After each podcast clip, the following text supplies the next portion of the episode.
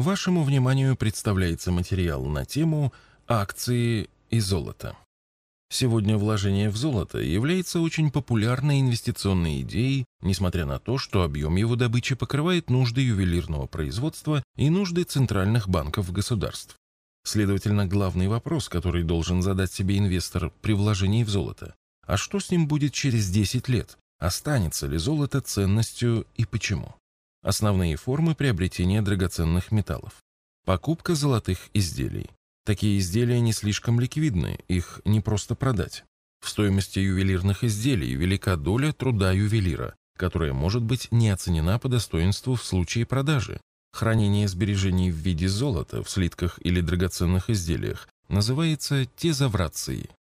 Золото в слитках. Существенный недостаток – продажа слитков облагается НДС. Также их необходимо где-то хранить, например, в банках, где за хранение придется также платить. Обезличенный металлический счет, ОМС. Если вы выбрали ОМС, то физически вы золото не покупаете. Просто вносите деньги в банк, который пересчитывает средства в граммы золота. Они учитываются и меняются в цене в зависимости от мировых цен на металл. Если они растут, ваш счет становится больше. Но если падают, вы теряете деньги. Главный недостаток данного способа – вы принимаете на себя риски банка, да и не факт, что ваши средства будут обеспечены материальным золотом. Инвестиционные и коллекционные монеты. Последние являются более дорогими, выпускаются меньшим тиражом. Инвестиционные монеты хороши тем, что их продажа не облагается НДС. В остальном это вложение мало отличается от покупки слитков. А продажа коллекционных монет налогом облагается. Стоимость монет зависит от многих факторов, а любая царапина приведет к значительному уменьшению их стоимости. Инвестиции в золото через пифы.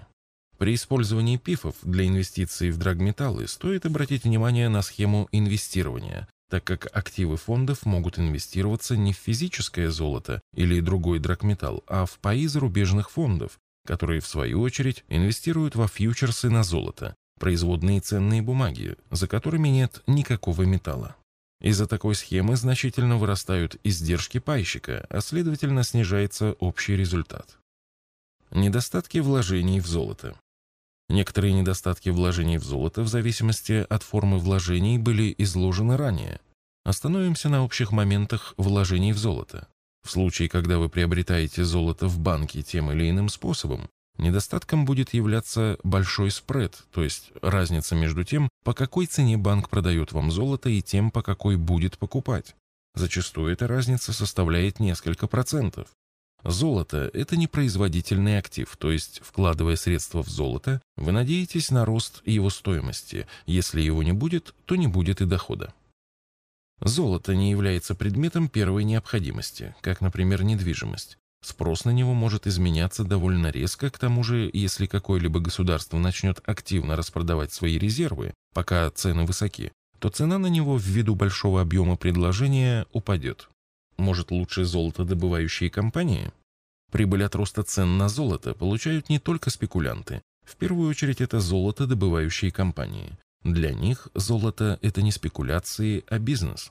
Изменение цен на золото влияет и на прибыль золотодобывающих компаний. Однако зависимость здесь нелинейная. Увеличение цен на золото увеличивает разницу между себестоимостью добычи золота и ценой его продажи, что ведет к увеличению прибыли компании. Возникает вопрос, а что мне до этой прибыли? Ее получает компания и ее владельцы, а не я. Здесь стоит помнить, что каждый может стать владельцем золотодобывающей компании и иметь право на часть, пусть и небольшую, ее прибыли. Сделать это можно посредством приобретения акций компании. Владея акциями, вы надеетесь на рост их стоимости, но в данном случае, даже если роста не будет, существуют дивидендные выплаты. Акции золотодобывающих компаний были приведены исключительно в качестве примера. Используя акции, инвесторы могут стать владельцами любых публичных компаний. Если вы считаете, что цены на недвижимость будут расти, а строительные компании получат на этом некую сверхприбыль, то почему бы не поучаствовать в их деятельности путем покупки акций? Важно отметить, по нашим оценкам, акции золотодобывающих компаний часто обладают низким уровнем потенциальной доходности.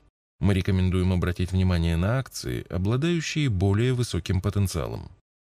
Приведем сравнение эффективности вложения 100 рублей в золото, депозиты и фондовый рынок. Интересно, что на отрезке с конца 1997 по конец 2016 года на первое место вышли вложения в золото – 3568 рублей, обогнав недвижимость и акции. Причина возникновения такой ситуации – девальвация национальной валюты в 1998 году и особенно в 2014-2015 годах, так как долларовые цены на золото в 2014 году практически не изменились, а в 2015 даже заметно снизились.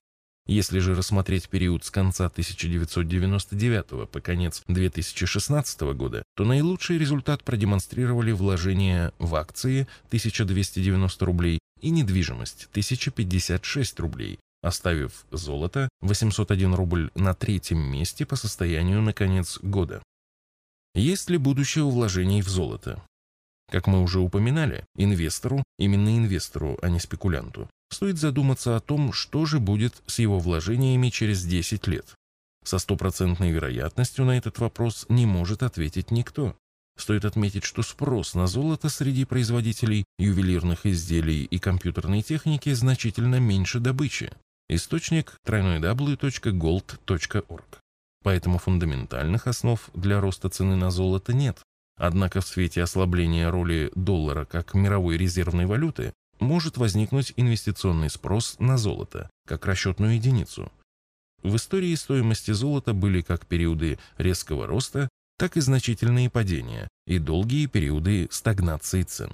Если вы приняли решение иметь этот актив в своем портфеле, рекомендуем придерживаться принципа периодической ребалансировки в сочетании с другими активами.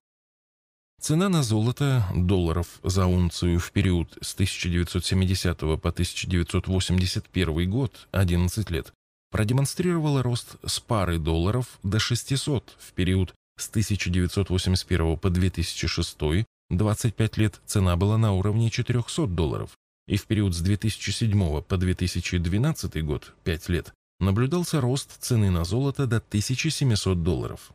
Падение спроса на акции возможно, но, как показывает статистика, в долгосрочной перспективе стоимость акций растет, потому что компании каждый день работают и зарабатывают прибыль для акционеров, что в конечном счете сказывается на стоимости акций.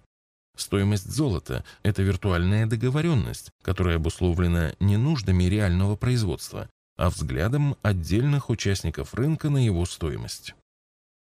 Выводы. Существуют различные варианты вложений в золото, каждый из которых имеет свои плюсы и минусы. Золото не является производительным активом. Инвестируя в него средства, можно надеяться только на рост стоимости золота, которого может и не быть, ведь потребности производителей, использующих золото, полностью удовлетворяются добычей. Выгоду от роста стоимости на золото получают компании, занимающиеся его добычей.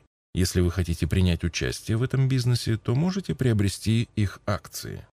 График сравнения эффективности инвестиций за период с 1999 по 2016 годы показывает, что инвестиции на фондовом рынке в определенные периоды могут значительно превосходить по результату остальные инструменты.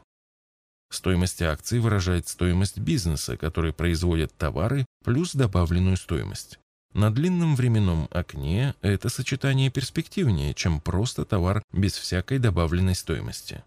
В частности, акции золотодобывающих компаний могут быть перспективнее, чем такой товар, как золото.